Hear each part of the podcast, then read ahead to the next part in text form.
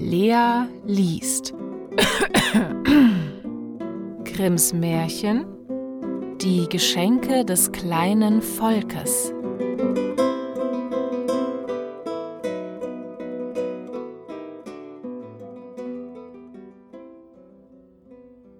Ein Schneider und ein Goldschmied wanderten zusammen und vernahmen eines Abends, als die Sonne hinter die Berge gesunken war, den Klang einer fernen Musik, die immer deutlicher ward. Sie tönte ungewöhnlich, aber so anmutig, dass sie aller Müdigkeit vergaßen und rasch weiterschritten. Der Mond war schon aufgestiegen, als sie zu einem Hügel gelangten, auf dem sie eine Menge kleiner Männer und Frauen erblickten, die sich bei den Händen gefasst hatten und mit größter Lust und Freudigkeit im Tanze herumwirbelten. Sie sangen dazu auf das Lieblichste, und das war die Musik, die die Wanderer gehört hatten. In der Mitte saß ein Alter, der etwas größer war als die übrigen, der einen buntfarbigen Rock trug und dem ein eisgrauer Bart über die Brust herabhing. Die beiden blieben voll Verwunderung stehen und sahen dem Tanz zu. Der Alte winkte, sie sollten eintreten, und das kleine Volk öffnete bereitwillig seinen Kreis. Der Goldschmied, der einen Höcker hatte und wie alle Buckligen keck genug war, trat herzu. Der Schneider empfand zuerst einige Scheu und hielt sich zurück, doch als er sah, wie es so lustig herging, fasste er sich ein Herz und kam nach. Alsbald schloss sich der Kreis wieder und die Kleinen sangen und tanzten in den wildesten Sprüngen weiter. Der Alte aber nahm ein breites Messer, das an seinem Gürtel hing, wetzte es, und als es hinlänglich geschärft war, blickte er sich nach den Fremdlingen um. Es ward ihnen Angst, aber sie hatten nicht lange Zeit, sich zu besinnen, der Alte packte den Goldschmied und schor in der größten Geschwindigkeit ihm Haupthaar und Bart glatt hinweg. Ein gleiches geschah hierauf dem Schneider. Doch ihre Angst verschwand, als der Alte nach vollbrachter Arbeit beiden freundlich auf die Schulter klopfte als wollte er sagen, sie hätten es gut gemacht, dass sie ohne Sträuben alles willig hätten geschehen lassen.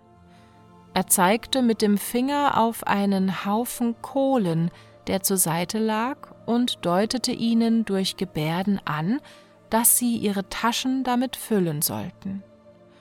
Beide gehorchten, obgleich sie nicht wussten, wozu ihnen die Kohlen dienen sollten, und gingen dann weiter, um ein Nachtlager zu suchen.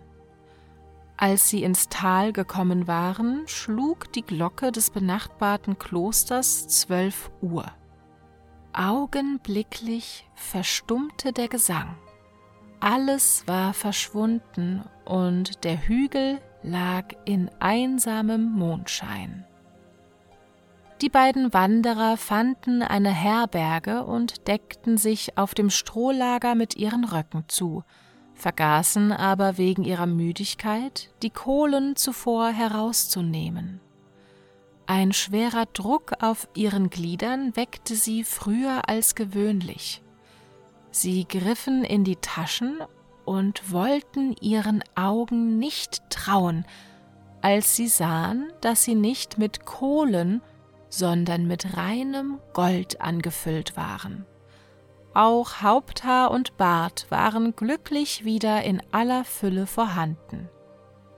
Sie waren nun reiche Leute geworden, doch besaß der Goldschmied, der seiner habgierigen Natur gemäß die Taschen besser gefüllt hatte, noch einmal so viel als der Schneider. Ein Habgieriger, wenn er viel hat, verlangt noch mehr. Der Goldschmied machte also dem Schneider den Vorschlag, noch einen Tag zu verweilen, am Abend wieder hinauszugehen um sich bei dem Alten auf dem Berge noch größere Schätze zu holen. Der Schneider wollte nicht und sagte, ich habe genug und bin zufrieden. Jetzt werde ich Meister, heirate meine Liebste und bin ein glücklicher Mann. Doch wollte er, ihm zu gefallen, den Tag noch bleiben. Abends hing der Goldschmied noch ein paar Taschen über die Schulter, um recht einsacken zu können, und machte sich auf den Weg zu dem Hügel. Er fand, wie in der vorigen Nacht, das kleine Volk bei Gesang und Tanz. Der Alte schor ihn abermals glatt und deutete ihm an, Kohlen mitzunehmen.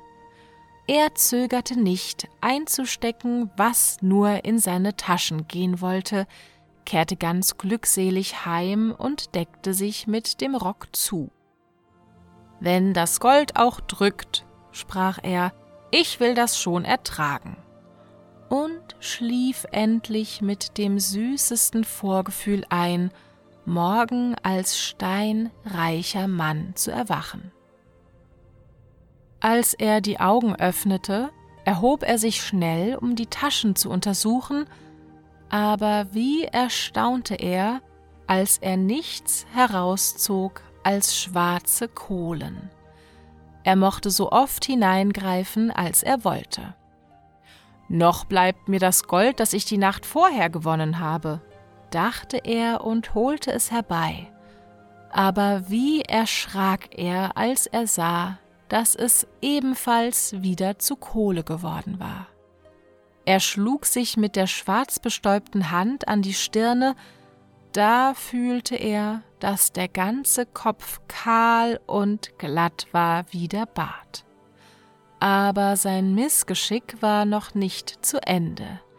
Er merkte erst jetzt, dass ihm zu dem Höcker auf dem Rücken noch ein zweiter ebenso großer vorn auf der Brust gewachsen war. Da erkannte er die Strafe seiner Habgier und begann laut zu weinen. Der gute Schneider, der davon aufgeweckt ward, tröstete den Unglücklichen, so gut es gehen wollte, und sprach Du bist mein Geselle auf der Wanderschaft gewesen, du sollst bei mir bleiben und mit von meinem Schatz zehren. Er hielt Wort, aber der arme Goldschmied musste dennoch sein Lebtag die beiden Höcker tragen und seinen kahlen Kopf mit einer Mütze bedecken.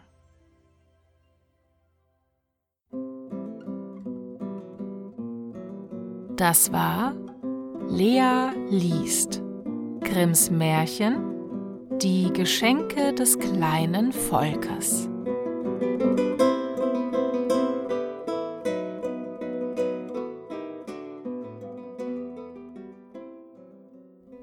Hallo, hier ist Lea.